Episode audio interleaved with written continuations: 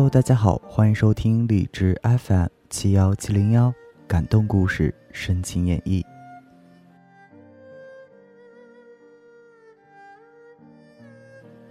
在那么好的年纪，被那么好的一个人那么珍惜。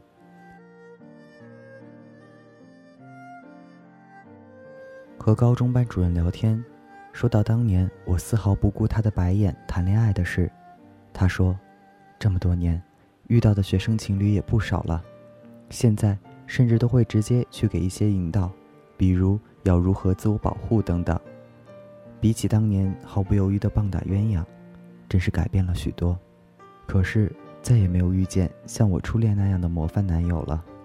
我说：“老师，这是我调教的好。”其实我也不知道是他先喜欢我，还是我先喜欢他的。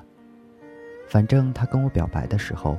我已经暗恋他十三个礼拜了，他的表白极其没品，拿了一串烧烤勾引我说：“如果我答应当他女朋友，他就喂我吃。”我更加没品的接受了烧烤的勾引，成了他的女朋友。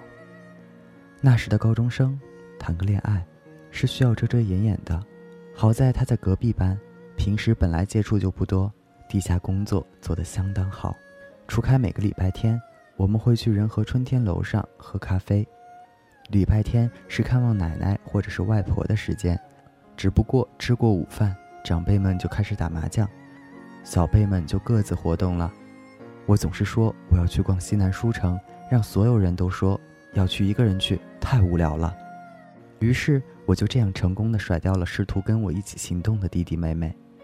后来我问过初恋，当时他是用什么理由跑出来跟我见面的？他说：“他只是跟他爸妈说，我出去下就出来了。”我说：“你爸妈都不问的吗？”他说：“不问，因为一开始就知道我是约你喝咖啡，每个礼拜还特地给我多一点零花钱，吓得我一身冷汗。”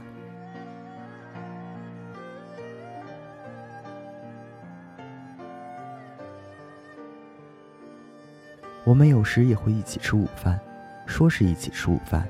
其实就是他和他的同学，我和我的同学在食堂里坐同一张桌子，而他会恰好的坐在我的身边。拿筷子这件事，我是左右手都可以的。那时为了可以让他蹭两下，我便总是用左手吃饭，以至于班里的同学都说我其实是左撇子，右手是练出来的。结果直到现在，我也是更喜欢用左手拿筷子，偶尔甚至会大着胆子出去下馆子。基本上是我先出去到学校附近一间吃肥肠粉的小馆子，跟老板说一个人，然后找个位子坐下，接着在门外等待的他看我坐定了，也走进去，假装模样的四下一看，笑嘻嘻的走在我面前说：“哎呀，你也在这里吃呀？”我就可以说：“哎呀，你也出来吃呀，一起坐嘛。”他那时总是嘲笑我吃东西的时候一点都不斯文。有时候，旁边不认识的学姐学长会起哄说：“学弟，你这个样子就要不得吗？人家要斯文也是在男朋友面前斯文嘛。”初恋哭昏在厕所里，后来我知道，他跟他哥们说过，最喜欢看我吃东西的样子，大口大口的，让人觉得我一定在吃很美味的东西，连带着心里就满是幸福。所以那个时候，当我一边吃东西一边笑着看他的时候。他的笑容和我有着同样的意义。晚自习下课之后，他会陪我回家，说是陪我回家也不尽然，因为怕被别人发现，我们总是一前一后的骑着车，隔着三五米的距离，我带着随身听在前面慢悠悠的骑，他也带着随身听在后面慢悠悠的跟。我们有时听同一个电台节目，有时听同一张专辑。我会在听到喜欢的歌时晃动右手，做出夸张的手势。他在身后紧张地看着，生怕我一个不小心摔了，一边又默默记下我喜欢的歌，在我们独处的时候唱给我听。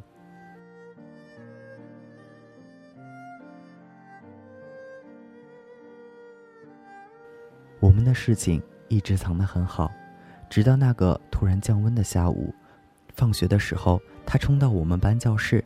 当着我的班主任还有我所有同班同学的面，递给了我他的外套。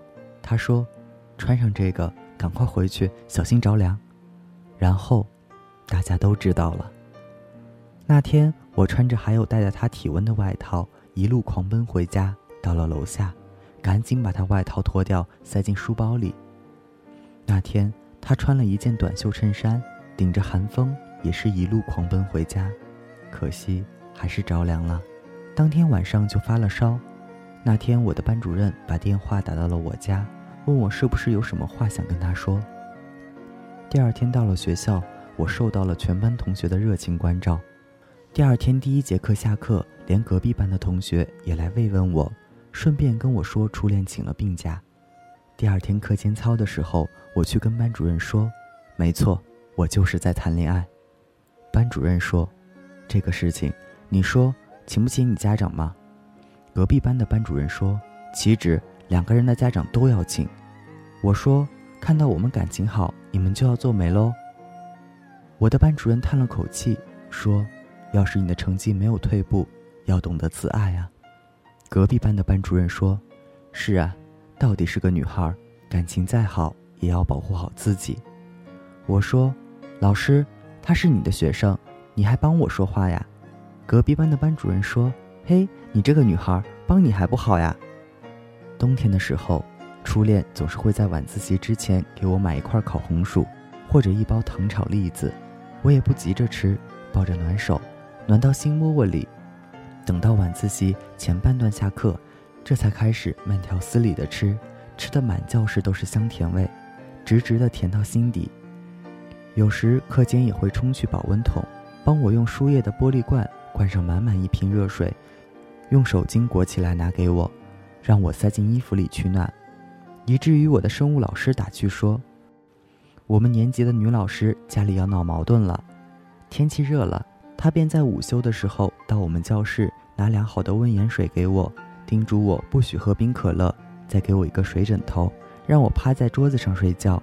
教室里有风扇，吹的倒不是觉得那么酷热难耐，可是她说这样容易热伤风，然后拉着我坐到阴凉的角落，拿出扇子帮我扇风，顺带。”赶走蚊子。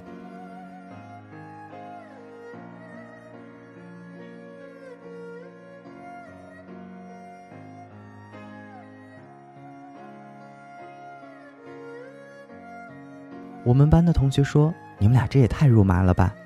初恋说：“我心疼我女朋友，你有意见也找个女朋友心疼去呗。”高三，他决定出国，那时他已经可以不用来学校了。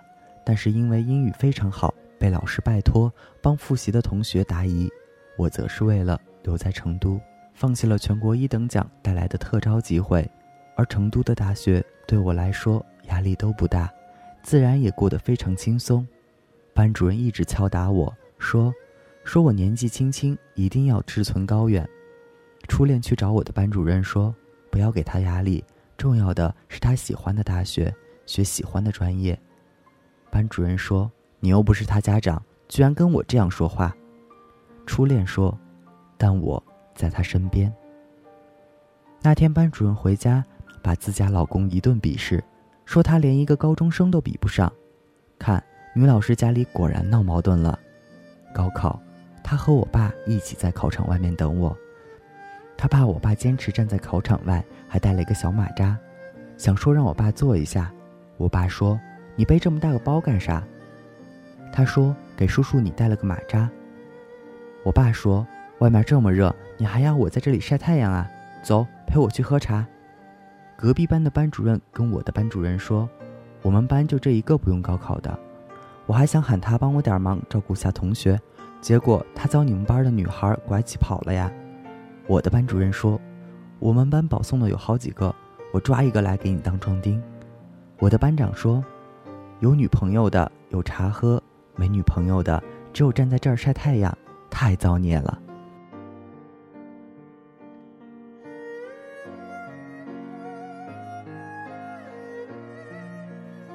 班主任回味许久当年的事，最后说：“那个孩子真的可惜了。”我说：“老师，你不要来惹我，我哭给你看。”班主任说：“不哭不哭，我不说了。”我说。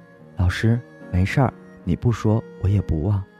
班主任说：“这个要不得！你现在都结婚了。”我说：“老师，当初没有他掏心掏肺对我好，就没有现在的我，自然也就不会遇到我的老公了。”班主任说：“其实，我真是羡慕你，在那么好的年纪，被那么好的一个人那么珍惜。”我说：“哎呀，老师，你居然来了个排比句，